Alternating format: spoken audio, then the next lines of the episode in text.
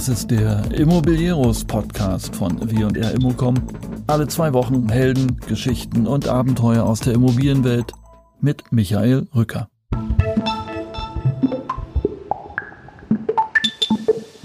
Herzlich willkommen zur ersten Folge von Immobilieros, dem Podcast für die Immobilienwirtschaft. Immobilieros wird es von nun an alle 14 Tage geben, auf allen großen Podcast-Portalen und natürlich unter www.immobilieros.de. Ich bin Michael Rücker, der Gründer von W&R Immocom. Mein Team baut spannende Immobilienkongresse und Veranstaltungen in den großen Immobilienmärkten von Deutschland und wir publizieren das Magazin Immobilien aktuell.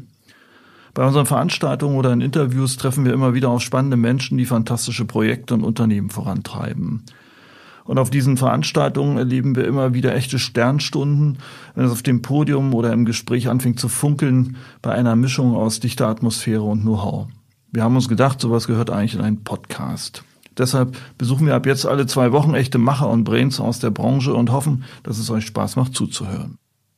An den Start gehen wir sozusagen mit einem Blick aus der Vogelperspektive, mit einem meiner ganz persönlichen Helden, dem Immobilienweisen und sehr streitbaren Professor Harald Simons vom Forschungsinstitut Empirica. In diesem Podcast hört ihr, wann und wo die Preise demnächst wieder runtergehen und welche B und C Städte eine Chance haben, warum Wohnungsmarkt immer ungerecht ist und Enteignung nicht funktioniert, wie man die Provinz retten kann was macht man mit Baudezernenten, die nicht in der Stadt wohnen, in der sie arbeiten und warum Alkohol wichtig für die Standortentwicklung ist. Also viel Spaß mit Harald Simons.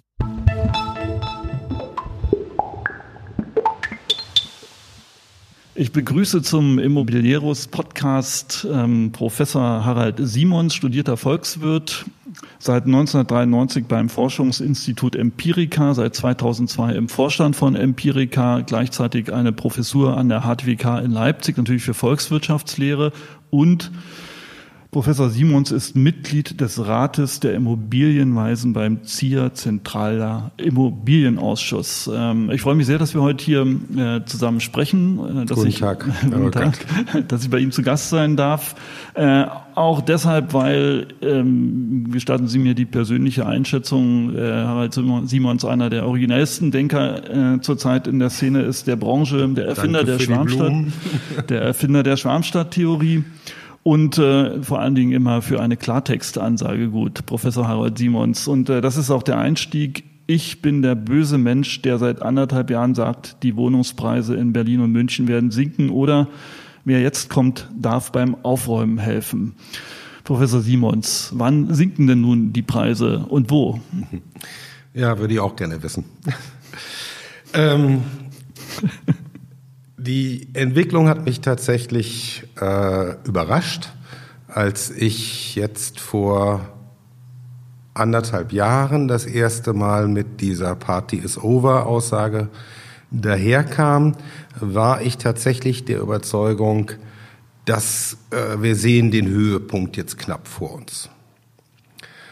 Ich habe damals gesagt, äh, in fünf Jahren werden die Preise niedriger sein. Also ich könnte mich jetzt formal noch zurückziehen und sagen, ja, warten wir noch mal ab. Aber nee, ähm, das möchte ich gar nicht tun. Ich habe wirklich gedacht, wir sehen schon ein Bröckeln der Preise. Ja, dass sich dann über vier, fünf Jahre fortzieht und dann wir, dass wir dann am Ende real bei 25 Prozent oder so eine Größenordnung landen werden. Das habe ich wirklich gedacht. Das ist offensichtlich bis heute nicht eingetreten. Also muss ich mich ja revidieren, zwar noch nicht das, was ich geschrieben habe, aber sei es drum. Ähm, ich habe auch keine wirkliche Erklärung. Ich wundere mich über den weiteren Anstieg der Preise.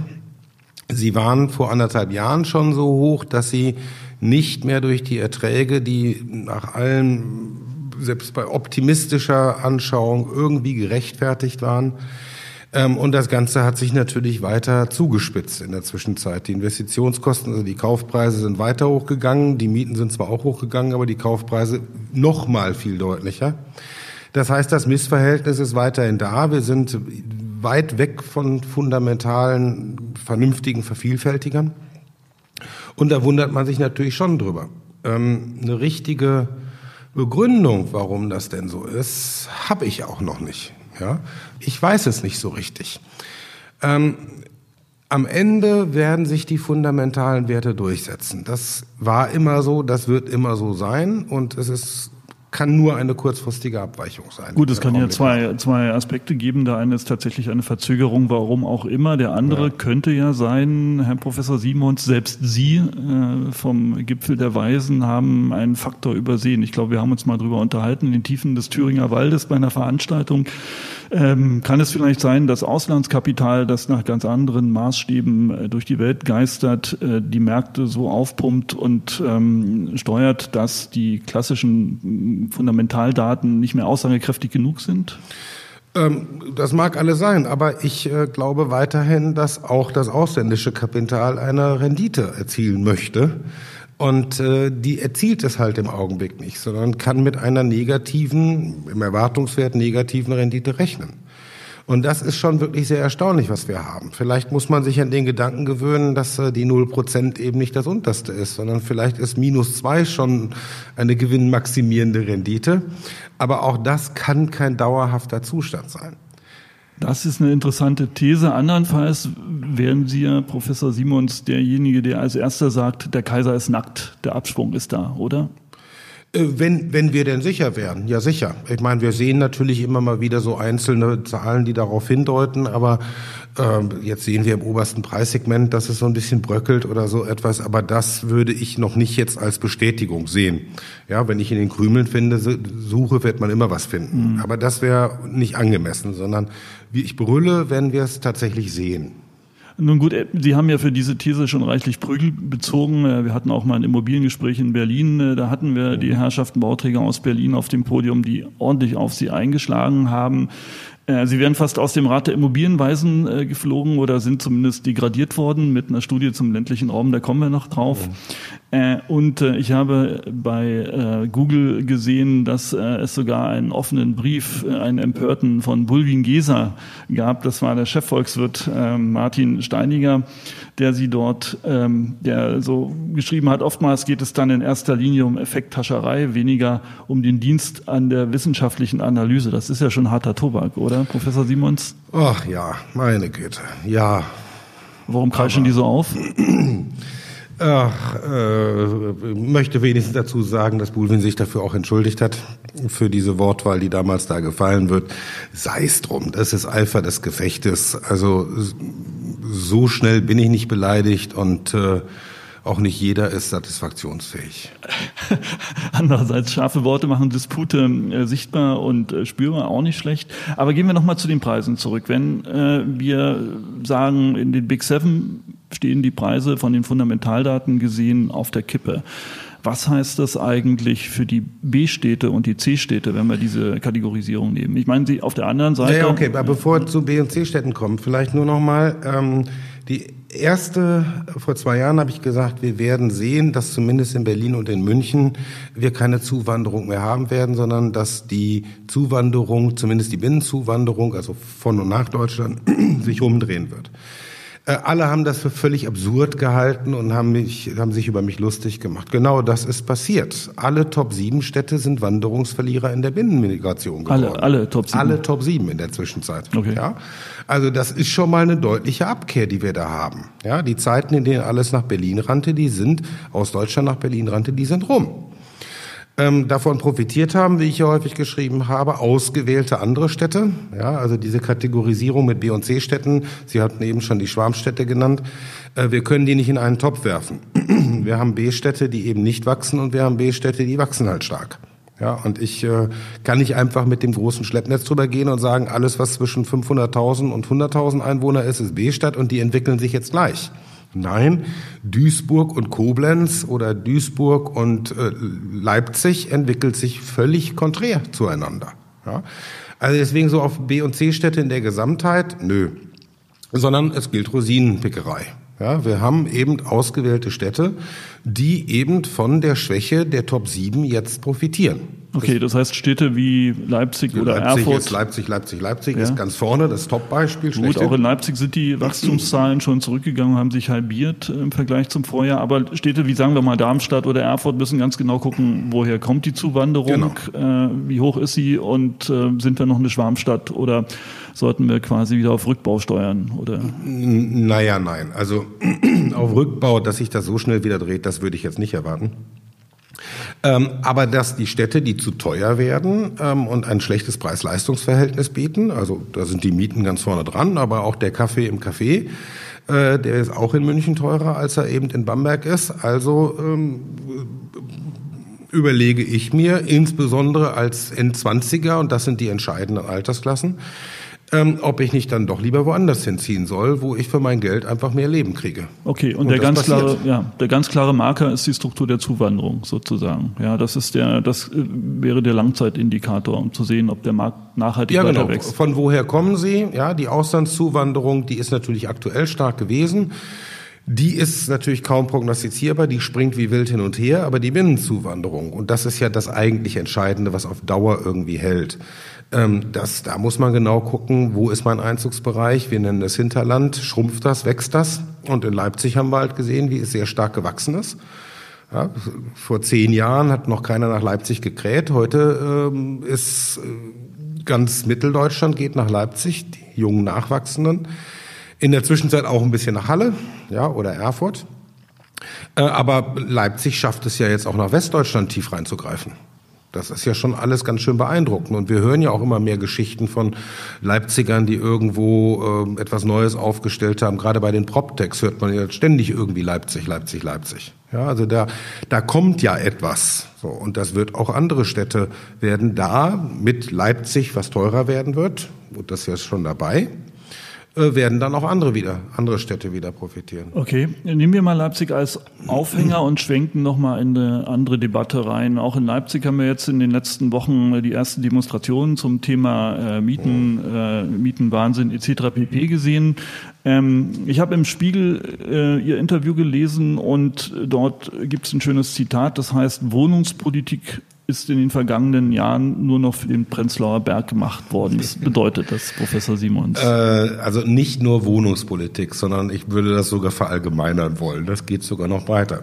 Ähm, gucken Sie sich jedwede Zeitung, die Sie irgendwo gelesen haben, stand dann immer drinne ähm, Wohnungsknappheit, Wohnungsnot und allein in den Top 7 Städten fehlen so und so viel tausend Wohnungen.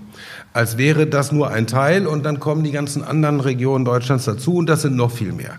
Nein, es entwickelt sich gegensätzlich. Wir haben die Gewinner und wir haben die großen Verliererräume. Und die öffentliche Diskussion hat sich völlig nur auf diese Schwarmstädte konzentriert und deren Knappheiten. Und ich bleibe bei meiner uralten Aussage, die wahren Probleme, die härteren Probleme sind, ist nicht der Wachstumsschmerz der großen Städte. Es ist nicht das Problem des Prenzlauer Berges. Denen, denen es wirklich viel schlechter geht, sind die ausblutenden Regionen. Okay. Ja, denn das eine, ja, führt zu hohen Mieten.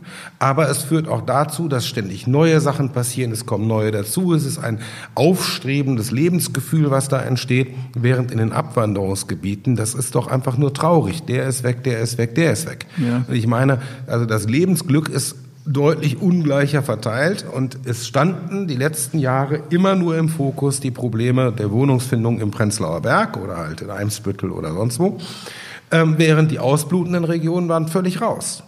Okay. Ja, in den, in den 90er Jahren, in den Nullerjahren vor allen Dingen haben wir über Schrumpfung geredet. Da standen dann die kleinen Mittelstädten im, im Vordergrund, während die großen Städte damals uninteressant waren in der öffentlichen Debatte. Lassen Sie uns die Stadt-Land-Thematik nochmal parken. Ein wesentlicher okay, Punkt, äh, sehr spannend. Nochmal zurück zu der politischen Debatte. Äh, nun könnte man ja meinen, das liegt auf der Hand. Diese Argumentation ist nicht neu. Äh, gleichwohl hat sich in den letzten zwölf Monaten die Diskussion dermaßen hochgeschaukelt, dass äh, wir mittlerweile bei Thematiken wie Enteignung angekommen sind, bei harten Eingriffen in den Markt. Ähm, Boris Palmer in äh, Tübingen äh, setzt gerade auf einen Bebauungszwang bei äh, Grundstücken. Ist das ein Wohnungspopulismus oder ist der Markt in den großen Städten an einer Stufe, wo man völlig neu denken muss? Ähm, oh je, das sind viele Fragen auf einmal. Ähm, Also die, die Enteignungsdebatte, fange ich an der Stelle mal an. Die, die Enteignungsdebatte, das war schon eine Überraschung und auch die Wucht, die das genommen hat. Ja.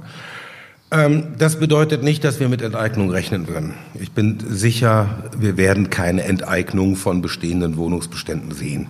Das macht alles überhaupt keinen Sinn. Die Vergleiche mit, dass es ja auch woanders schon Enteignungen gegeben werden, ist ja überhaupt nicht zulässig. Enteignungen haben wir bisher immer dort gehabt und auch zu Recht dort gehabt, wodurch die Enteignung ein Mehrwert geschaffen worden ist. Also ein Haus wurde enteignet und da wurde dann eine Eisenbahntrasse gebaut. Das Entscheidende war aber das Eisenbahntrasse bauen. Oder rund um Seen wurde enteignet, damit man eben wieder ein freies Ufer bekommt. Ja, es entstand also durch die Enteignung ein zusätzlicher Mehrwert. Eine reine Enteignung eines bestehenden Wohnungsbestandes, der einfach irgendwie weiter bewirtschaftet wird, ist kein Mehrwert, der geschaffen wird. Deswegen kann ich mir nicht vorstellen, dass es zu einer Enteignung kommen wird. Aber die Enteignungsdebatte treibt natürlich die Politik vor sich her. Und das wird der wesentliche Einflussfaktor werden. Ja, am Ende gibt es nicht die äh, Enteignung, aber es gibt etwas, es wird eine Politik kommen, die wir uns vor fünf Jahren überhaupt nicht vorgestellt hätten. Und dann wird man sagen, dann werden wir noch sagen, uff, ist aber nicht so schlimm geworden. Ja, also das ist sozusagen, ich fordere zehn und hinterher kriege ich sieben. Ja, aber allein diese sieben sind schon unheimlich hart. Also ich glaube nicht, dass es zur Enteignung kommt. Auch da wird jetzt viel durcheinander geworfen. Also die Idee, ich meine, der Bauzwang äh, steht nun mal im Baugesetzbuch. Ja, das ist halt bisher nicht angewandt worden. Aber da würde ich mich jetzt überhaupt nicht groß gegen wehren, dass es einen solchen Bauzwang dann auch mal geben kann. Okay. Ja, also das, was ich aus der Immobilienwirtschaft äh, seit langem kritisiere, äh, was ich da immer wieder, ich möchte jetzt keine Verbände nennen, aber das sind immer so wirklich ganz tumbe Argumente immer gewesen. Ja, äh, kurze, prägnante und äh, Forderungen, kürzeste Analyse und danach steht, lass uns unser Geld verdienen und lass uns in Frieden. Ja? Das geht dann auch nicht. Man kann nicht sich vor alles stellen. Es laufen natürlich Sachen, die nicht so laufen dürfen und wo man auch eingreifen kann. Und eine Enteignung eines Grundstücks, das aus welchen Gründen auch immer nicht bebaut wird, weil Oma ihr Grundstück nicht verkaufen will, weil sie noch auf die, den Enkel hofft, der da jemals hinzieht, oder in einer größeren Stadt jemand, der ähm, äh, einfach nicht bebaut, aus welchen Gründen auch immer, meist spekulative Gründe, dass man dagegen härter vorgehen sollte. Damit bin ich völlig mit einverstanden. Das heißt, diese ganze Diskussion, die wir bei Autos, bei Banken, in allen möglichen Branchen haben, über auch den ethischen Aspekt äh, des eigenen Tuns, der, den hat die Branche ein bisschen verschlafen sozusagen. Ach ja, jetzt bin ich Volkswirt, also mit Ethik muss man mir in der Regel nicht kommen. Ja, äh, ich glaube nicht daran, dass es gute und schlechte Menschen gibt, und, sondern ich glaube daran, alle Menschen sind schlecht Ende aus. Ja, und wenn es irgendwie wechselt, ich glaube auch nicht daran, dass es das gute Unternehmen gibt, das jetzt also irgendwie nur andere Eigentümerstruktur haben muss und dann haben wir lauter Jesus und dann ist gut. Okay. Nein, die sind alle irgendwie gleich schlecht. Die Frage, jeder versucht die anderen auszubeuten. Die Frage ist, wie weit ist es möglich. Das ist interessant. So. Jetzt kommen wir doch aber auch in eine, in eine kleine Wertedebatte. Ja, also hinter dieser Forderung nach Enteignung und hinter den ganzen Bewegungen steht ja eigentlich äh, noch eine ganz andere Ebene. Ich erwähne mal immer diesen schönen Begriff des bezahlbaren Wohnraums oder auch der durchmischten Stadt als Ideal oder, oder äh, dass man gegen Verdrängung und äh, gegen Segregation vorgehen muss, um eine Stadt lebenswert zu halten. Wie realistisch ist das Ziel einer durchmischten Stadt eigentlich aus Ihrer Sicht? Also auf einem Wohnungsmarkt, der im Wesentlichen durch Mietwohnungsmärkte dann ähm, getrieben ist oder, oder besteht, mit irgendwie bis zu 80 Prozent Mieteranteil in, in, in Berlin oder in Dresden oder so etwas, äh, da wird Verdrängung immer da sein. Ich meine, das beste, stabilste, sicherste Instrument gegen Verdrängung ist das Eigentum. Ist das Eigentum. Ja. Als Eigentümer werde ich nicht verdrängt und wenn ich gehe, dann lasse ich es mir wenigstens vergolden. So. Das heißt also. Das heißt, die, eine, eine, eine Stadt, die nicht, wo die Verdrängung langsamer ist, sollte viel Eigentum setzen. Die englischen Städte sind da weiter als wir. Ja? Da sind einfach äh, viel stabilere Sachen als alle nur auf Miete. Wenn alles auf Miete ist, dann schützen mich Gesetze. Aber Gesetze können mich nie so gut schützen, wie ein Markt mich schützen kann. Das heißt, die durchmischte Stadt ist sowas wie das Paradies. Ich weiß noch gar nicht, ob das das gelobte das, Land ja, eigentlich ach, nicht durchsetzbar. Ach, das weiß ich. Ich weiß gar nicht so sehr, ob eine völlig ständig durchmischte äh, äh, Stadt irgendwie wirklich sinnvoll ist. Ich habe das, wir haben selber mal ein Familienhaus gesucht, ja, und da kriegte ich dann war ein Angebot. Unser Budget, ich bin Professor, ist jetzt nicht besonders hoch. Ich kann mich mit C4 also noch ist das lange, lange vorbei. Gut, w, aber Vorstand bei Empirica. W2. Ja. Aber sagen wir mal, mein Einkommen ist ein Bruchteil von denen, die sonst in der Branche hier einige verdienen. Also nein, nein, also äh, finanziell äh, ein kleiner Professor, das heißt, ein Einfamilienhaus ist vielleicht noch drinne, aber dann ist auch Schluss. So. Jedenfalls hat, gab es eine Möglichkeit, dass wir ein, ein Haus in Grunewald kauften das also viel, viel günstiger war, alles drumherum, weil es total kompliziert geschnitten war und so weiter. Und dann haben wir uns überlegt, wollen wir da hinziehen? Da habe ich gesagt, naja gut, das führt dazu, dass meine gesamten Nachbarn haben alle irre viel mehr Geld. Die Freundinnen und Freunde meiner Kinder hätten ganz andere Hobbys und ich kann nicht mithalten. Ja, und dann habe ich mir gesagt, nein, das um Himmels Willen, das will ich doch nicht. Ja, alle fahren einen Porsche, ich komme mit einem alten klapprigen Mercedes daher. Äh, ich fahre mit meiner Familie in Skiurlaub, dann aber nach Polen äh, und die fahren nach Aspen und ich kann nicht mithalten. Das macht doch auch nicht wirklich glücklich. Wir haben jedenfalls davon Abstand genommen und irgendwo gleich und gleich ist dann vielleicht doch besser.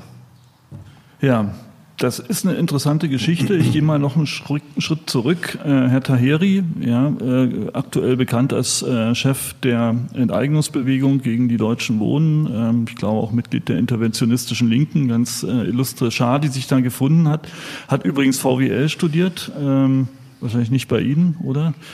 Ähm, Herr Taheri und die ganze Initiative sagt letzten Endes, kriegen wir das nur in den Griff, wenn wir Wohnen als eine Infrastruktur wie die Bahn äh, oder die Post oder überhaupt Versorgung begreifen und schon allein deshalb muss vergesellschaftet werden. Ach, um Himmels Willen, was würden wir denn dann bekommen? Das Ergebnis wäre doch, äh, weiterhin gilt, nicht jeder kann in Kreuzberg wohnen ähm, oder nicht jeder kann am Gendarmenmarkt wohnen oder in Schwabing wohnen. Dafür sind nicht genügend Wohnungen da. Also kann nicht jeder die bekommen, also muss ausgewählt werden. Die Auswahlkriterium, die wir jetzt haben, wer kriegt eine solche Wohnung, der eine entsprechend hohe Zahlungsbereitschaft hat, weil er da unbedingt wohnen will, wie die Studenten, die dann sich zusammenfärchen und im schlimmsten Falle, wie ich damals in London zu zweit in einem Zimmer gewohnt haben, ja, oder eben diejenigen mit hohem Einkommen oder eine Kombination aus beiden. Jetzt ändern wir das, wir machen das alles irgendwie großstaatlich, dann brauche ich trotzdem ein, wie wir sagen würden, Allokationsverfahren. Ich muss entscheiden, wer kommt rein, wer kommt nicht rein. Und was dann passiert, ist einigermaßen absehbar. Wenn es also irgendwo eine staatliche Verteilung davon gibt, dann werden nicht mehr die Einkommensreichen die Wohnung bekommen, sondern die Kontaktreichen, die Verbindungsreichen werden es bekommen. In der Regel sind das aber dann wieder die gleichen, die einkommensreich sind. Also wer viel, wer gut vernetzt ist und viele kennt, die Beziehungsreichen und die Einkommensreichen sind meistens die gleichen. Äh, und am Ende sitzen dann wieder die gleichen Leute in, der, in den Wohnungen, nur jetzt viel günstiger. Gut, das, das, ist so ungefähr das am Ende, was ich dann erwarte. Und das ist das, was wir doch in allen möglichen äh, Ländern gesehen haben, wo wir eine zentrale Verwaltung hatten. Das heißt aber am Ende des Tages, äh, ein Wohnungsmarkt oder ein Markt mit endlichen Gütern kann nie gerecht sein, richtig?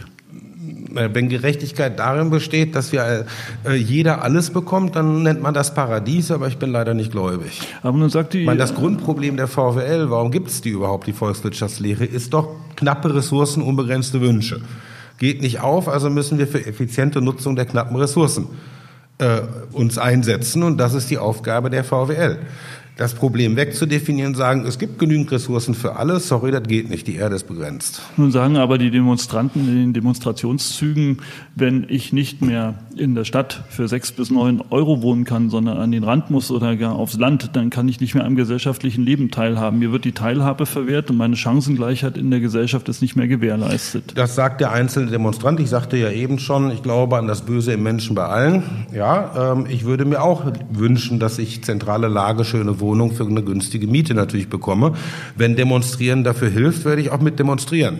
Ja, also da bin ich, bin ich sehr einfach. Ich bin natürlich auch in einer Nachbarschaftsinitiative, die für, gegen den Neubau von Wohnungen bei mir nebendran sorgt. Ist ja wohl klar. Ja, ich bin kein Deut besser als irgendwer anders. Ich unterstelle aber niemanden, dass er besser ist als alle anderen. Alle wollen ihr Bestes und das heißt in dem Falle, wenn es da eine Möglichkeit gibt, dann versuche ich daran zu kommen. Es wird aber nicht das Problem lösen, dass dann vielleicht Herr Müller die Wohnung hat, aber Herr Meier dann eben wie Sie es ausdrücken, am gesellschaftlichen Leben nicht mehr teilnehmen kann. Wenn, wenn definiert wird, am gesellschaftlichen Leben teilnehmen, heißt in Berlin-Kreuzberg wohnen, dann können 99 Prozent der Deutschen am gesellschaftlichen Leben nicht teilnehmen. Das finde ich schon ein bisschen vermessen. Okay, diese 99 Prozent äh, der Deutschen wohnen nicht in Kreuzberg, aber ich glaube, zwei Drittel der Deutschen wohnen nicht in Städten. Axel Gedaschko, der Präsident des GDW, hat äh, immer so als Bonmot äh, formuliert, Deutschland fehlen 1,5 Millionen Wohnungen in den Städten. Diese 1,5 Millionen Wohnungen stehen auf dem Land leer genau. und sind da. Sie haben jetzt in letzter Zeit sehr intensiv zum Thema ländlicher Raum und Ertüchtigung des ländlichen Raumes geforscht. Ähm, was muss man tun? Was muss man tun, um diesen ländlichen Raum nach vorn zu bringen und vielleicht die Menschen zu bewegen, die 1,5 Millionen leeren Wohnungen im Grünen zu beziehen? Tja, das ist die One-Million-Dollar-Question. Ähm, wir wissen auf jeden Fall alles, was nicht oder nicht endgültig hilft. Ähm, das Wichtigste ist erstmal zu verstehen, Arbeitsplätze sind es nicht. Arbeitsplätze gibt es heute überall, insbesondere für die wanderungsaktive Gruppe der 20 bis 35-Jährigen. Der Elbe-Elster-Kreis hat keine höhere Arbeitslosigkeit in dieser Altersklasse als die Stadt München. Und das eine ist hartes Zuwanderungsgebiet, das andere, oder war es zumindest, das andere ist hartes Abwanderungsgebiet. Arbeitsplätze gibt es eben heute überall. Wir sind im Fachkräftemangel und der Fachkräftemangel ist natürlich am höchsten in den ländlichen Regionen aufgrund der Abwanderung. Ähm, das heißt, Zuwanderungspolitik oder ländlicher Raum, Erhaltungspolitik oder wie man es auch immer nennen mag, das ist nicht, nicht nur Wirtschaftspolitik. So, sondern es ist leider viel komplizierter. Es sind die Soft Facts, die halten. Dann bin ich wieder bei meinen Schwarmstädten. Es muss was los sein, es muss lebendig sein, es muss eine Atmosphäre bieten, in der ich mich wohlfühle. Es müssen andere mindestens mal gleichen Alters, besser gleichen Interessens dort sein, zu denen ich mich dann hingezogen fühle. So etwas kriegt man natürlich nicht irgendwie per staatlichen Duktus da irgendwie mal schnell. Jetzt machen wir mal irgendwo da irgendwas, am besten noch Brick and Motor, irgendwas hingebaut und dann wird das. Aber wo sind da die Steuerungselemente? Angenommen, ja. Herr Professor Simons, Sie sind Immobilienweiser, Sie wären jetzt nicht nur Immobilienweiser, Sie wären jetzt Harald der Starke. Sie wären mit allen politischen und äh, monetären Machtinstrumenten ausgestattet, ich sage mal sowas wie ein guter Putin, ja, und würden jetzt das deutsche Land gestalten können innerhalb der nächsten zehn Jahre. Professor Simons. Ich, ich hoffe, ich habe nicht die Faustformel. Ich hoffe, ich habe nicht genügend Macht, erst einmal um die Freizügigkeit in Deutschland zu beschränken. Obwohl in Berliner Kreisen wird ja durchaus schon von einem Zuzugsstopp gesprochen. Ja, dass man also diese verdammten Schwaben, die da alle kommen, die sollen schön wegbleiben, damit man unter sich bleibt. Ähm, das ist also gar nicht mal so verrückt und sowas hat es gegeben. Also das mal alles nicht. Ich kann also keinen Zwang ausüben, ich kann nur locken. Ähm, ich kann also nur auf Anreize setzen. Äh, ich glaube, der Schlüssel der ganzen Sache sind die kleinen und mittleren Städte im ländlichen Raum. Wenn wir die ausreichend qualifiziert bekommen, dass wir da ordentlich, dass die nach ordentlich funktionieren, dann stabilisieren wir auch die gesamten Regionen. Das ist eine Kerneraufgabe und die wird in einer Stadt besser gemacht als die andere Stadt. Aber zuallererst ist es Aufgabe der Kommunen selber. Ja, es gibt, das ist das Nutzen jedweder sich bietender Chance. Das macht die eine Stadt und die andere Stadt macht es eben nicht. Und was braucht es, eine Kommune als qualifiziert zu bezeichnen? Was muss eine Kommune tun, um sich zu qualifizieren und welche Mittel bräuchte sie, die sie unter Umständen nicht selbst bereitstellen kann? Geld schafft keine Menschen herbei. Also Geld ist es erstmal nicht, das vielleicht dann später mal. Zunächst einmal, es geht darum, ich muss mein Zentrum lebendig haben. Da muss was los sein. Und das gelingt eben darüber, dass ich erstens über eine schöne Innenstadt erstmal verfüge. Damit sind leider ein paar Städte, muss man sagen, ja, tut mir leid, fällt mir auch nichts mehr ein. Ja, ja, äh, Städte, die einfach Pech gehabt haben, die also irgendwie eine schlechte Anlage, lang gestreckt in einem Tal, dunkel, nass und kalt, äh, die da aus äh, industriellen, historischen Gründen entstanden sind, weil da die Wasserkraft war, das, die, die haben es schwer. Hm. Ja. Ähm, aber wenn ich das habe, dann kann ich es immer noch kaputt machen, indem ich das Zentrum schwäche. Und das Zentrum schwäche ich, indem ich bei jedweden Konflikten immer rausspringe aus dem Zentrum und sage dann eben nicht dort, sondern gehen wir raus. Die alte Debatte um Parkplätze. Ja, oder darf man in die Innenstadt reinfahren, ja oder nicht? Die einen sagen, um Himmels Willen, ich will hier in Ruhe wohnen. Die anderen sagen, ja, aber wenn keiner mehr reinfahren kann, dann sterben uns die Geschäfte innen drinnen. Das ist so ein typischer Konfliktfall. Und am Ende hat man Fachmarktzentrum draußen auf der grünen Wiese. Das ist das Schlimmste, was wir machen können. Das ist das, was es kaputt macht. Okay. Ja? Das heißt, ich muss versuchen, so viel wie möglich Frequenz in die Innenstädte reinzubekommen. Und das muss ich schaffen, indem ich, also haben wir auch wieder Volksfeste. Volksfeste gehören ins Zentrum rein, auf den Marktplatz.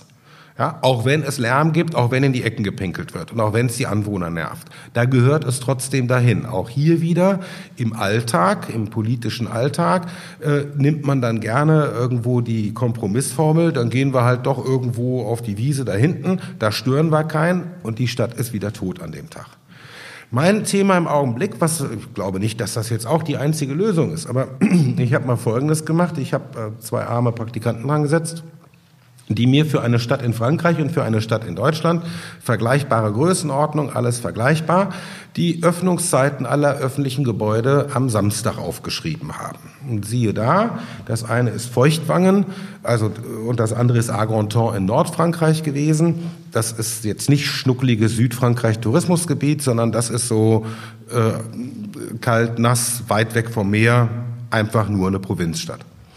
Und siehe da, in Feuchtwangen ist am Samstag zu keinem Zeitpunkt mehr als 50 Prozent aller öffentlichen Gebäude jemals geöffnet. Da macht der Bäcker um sieben auf, macht um elf wieder zu. Die restlichen zwei, drei Läden, die es noch gibt, macht um elf auf und macht um eins wieder zu. Das Restaurant macht mittags nicht aus, weil ja keine Kunden da sind.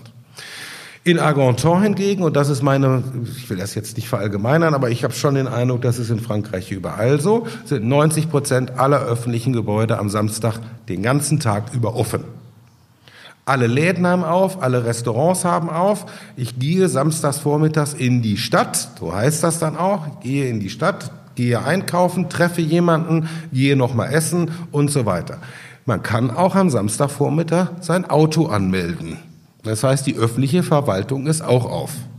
Was ich mir wünschen würde, ich nenne das so einen Stadttakt, weil es mir in Feuchtwangen eingefallen ist, nenne ich es Feuchtwangentakt. Warum nicht alle an einen Tisch bringen und sagen, wir machen jetzt samstags immer alle auf. Und zwar von 8 bis 12 oder von 8 bis 16 Uhr. Die Restaurants machen auch alle mit. Ähm, und dafür machen wir am Montagnachmittag zu oder am Mittwochvormittag zu oder wann auch immer. Die Gesamtöffnungszeiten sollen sich überhaupt nicht erhöhen. Aber da jeder weiß, da kann ich alles erledigen. In dieser Zeit wird immer alles auf sein.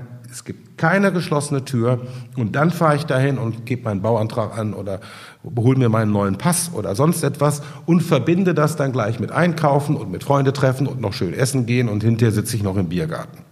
So, ne, man kann eine Stadt nicht nur räumlich zerfleddern, sondern man kann sie auch zeitlich zerfleddern. Okay. Und das, das ist die Grundidee, dass wir das versuchen zu konzentrieren, dass wir wenigstens den Samstag, wenn samstags die Stadt lebendig ist, dann hat das eine völlig andere Ausstrahlung, dann lade ich auch gerne Freunde ein, guck mal hier, hier ist was los und so weiter. Was am Montagvormittag ist, ist nicht so wichtig. Wichtig ist, ein Tag muss die Stadt richtig brummen und ihre historischen Aufgaben als Kommunikationszentrum, als Handelszentrum, als Meeting Point erfüllen. Und das würde die Stadt so attraktiv machen, dass äh, Leute wieder hinziehen aus den naja, Metropolen. Es wird wie immer alles nur kleine Bausteine. Es ist eine Kernerarbeit und sie wird auch nicht sofort wirken. Aber wir sehen Städten, ich kann Städten angucken, ob wir da seit 20, 30 Jahren eine Bürgerschaft haben, die immer gesagt hat, das ist unsere gute Stube und die halten wir in Schuss und da wird was gemacht. Oder eine Stadt, die das im Prinzip immer so egal war und auch ja, was soll ich denn? Das kann man dann nach 20, 30 Jahren sehen und dann sehen wir eben die eine Stadt und die andere Stadt im Vergleich. Beide haben die gleichen Rahmenbedingungen. Die eine funktioniert, die andere funktioniert nicht. Die andere eine hat starke Abwanderung, die andere hat vielleicht sogar eine leichte Zuwanderung. Vielleicht auch nur eine leichte Abwanderung kann auch sein. Aber sie entwickeln sich auf völlig anderen Pfaden. Und das ist Aufgabe, nicht nur jetzt der eine Bürgermeister, wie es dann, ne, muss immer den einen geben, der das alles machen kann.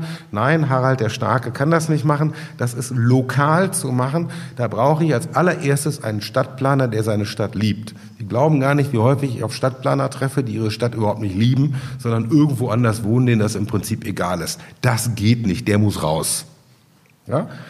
Das, das werden wir schon mal als Einstellungskriterium für Stadtplaner und ja, äh, Dezernenten in jeder Stadt empfehlen. Ja. Ist erstaunlich, dass man das sagen muss. ja, das muss doch so sein. Das geht doch gar nicht anders. Und ein ordentlicher Stadtplaner oder Baudezernent, der rennt auch durch seine Stadt durch, der riecht auch da hinten, dass da passiert was, da passiert was. Und äh, wie ich an der Stadt möchte ich nicht zitieren, welcher, ja, der hat dann in seiner Stadt mal entdeckt, komisch, da hinten ist so eine Ecke, da ist jetzt immer irgendwas los und lauter junge Leute mit bunten Haaren und so. Und dann hat er beschlossen, da mal ganz angestrengt wegzugucken. Ja, die lass die mal da machen. Die haben dann da irgendeinen so Raum okkupiert gehabt, war auch irgendwo halblegal. Da wurde auch irgendwie Bier ausgeschenkt. Natürlich gab es kein Klo. Das Laden hätte man in drei Minuten zumachen können beim Ordnungsamt. Hätte man machen können, wäre wieder Ruhe gewesen, wunderbar, aber dann wäre es auch tot gewesen. Magdeburg, die den Alkohol auf öffentlichen Plätzen verbieten. Ja, ja, dann sind auch keine mehr da. Ja, aber dann ist Horror, es halt auch tot. Horror. Alkohol ja? als Moment der Stadtentwicklung.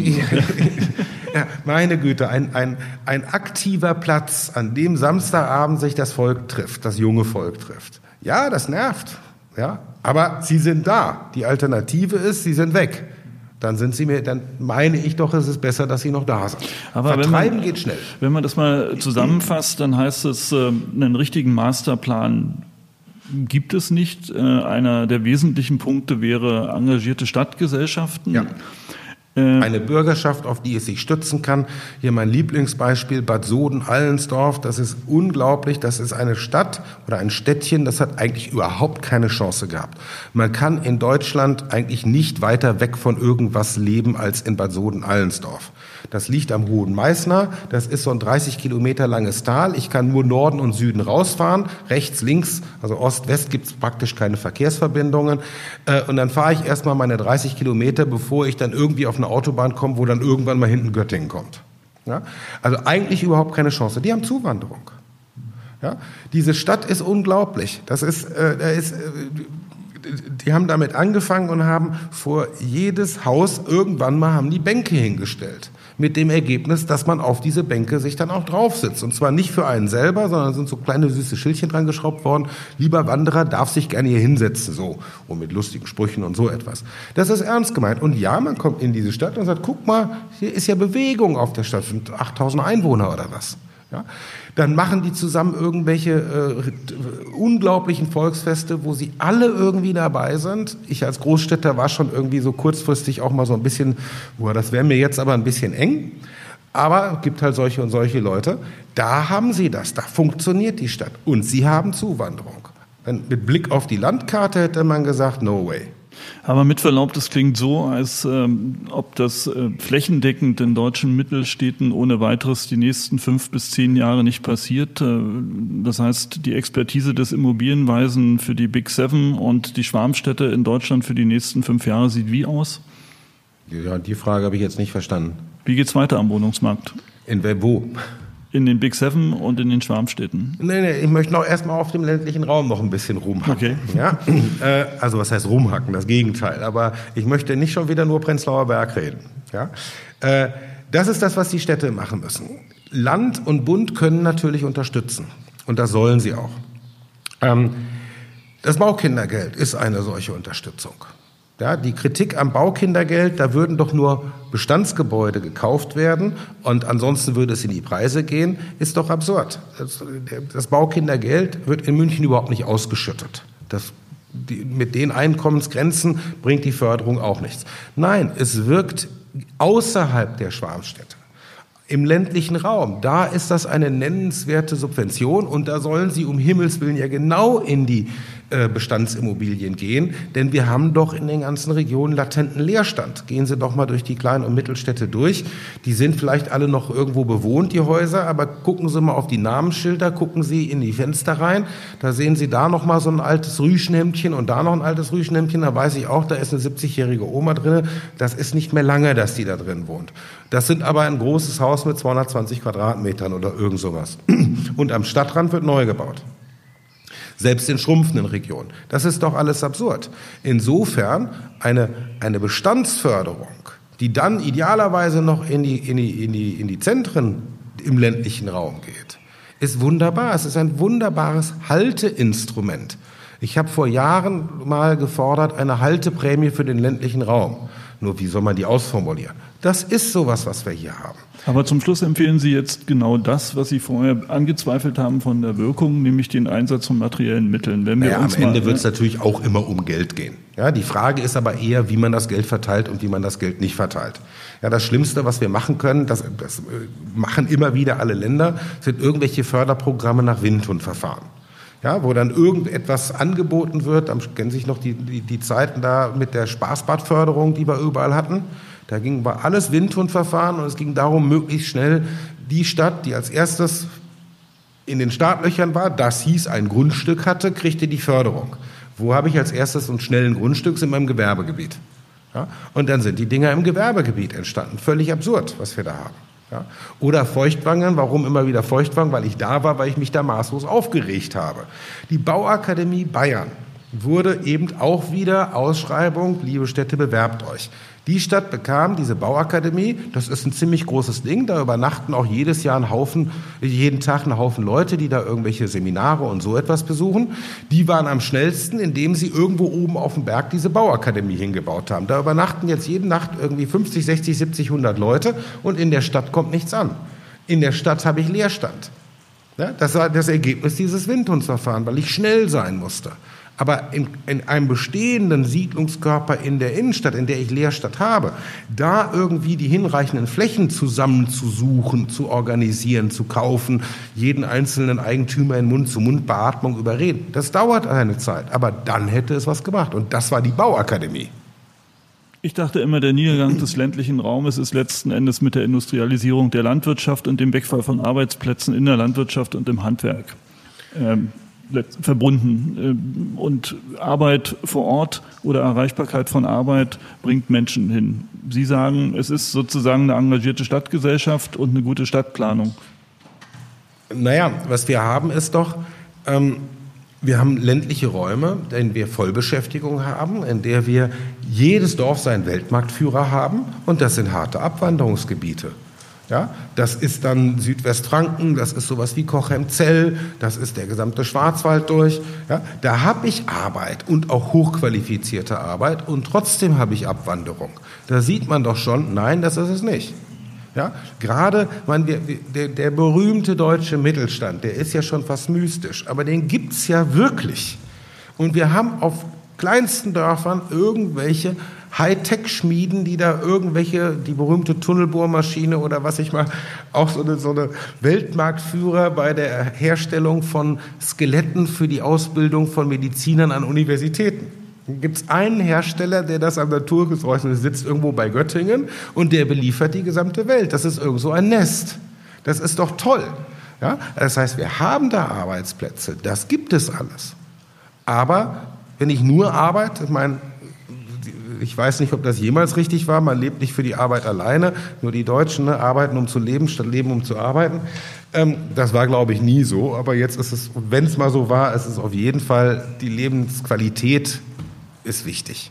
Harald Simons, wenn ein 20-jähriger Student, eine 20-jährige Studentin Sie fragt, wie werde ich Immobilienweiser? Welche drei Kerneigenschaften muss jemand haben, um diesen Gipfel der Weisheit zu erklimmen? Auf jeden Fall nicht nur Immobilien im Kopf. Ja? Okay. Äh, und ich bin vielleicht Immobilienweiser, aber ich bin glücklicherweise in anderen Forschungsbereichen auch noch aktiv. Wir haben über Wanderungen geredet. Das hat, wie ja viele sagen, ja auch nur begrenzt was mit, dann mit, mit Immobilien zu tun. Also man sollte auf jeden Fall breit gefächert sein. Man sollte einfach fürchterlich neugierig sein. Und, was ich meinen Studenten auch immer sage, nicht das fünfte, sechste, siebte Praktikum machen. Diese Praktikumsorgien sind vollkommen nutzlos, ja, sondern ein Praktikum ist in Ordnung, aber statt des zweiten Praktikums nimm dir deinen Rucksack und trempe einmal nach Patagonien.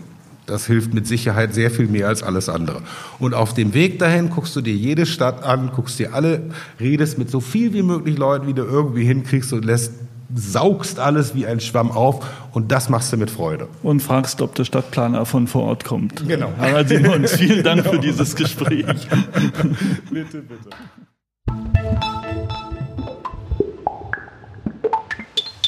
Das war Immobilieros mit Harald Simons.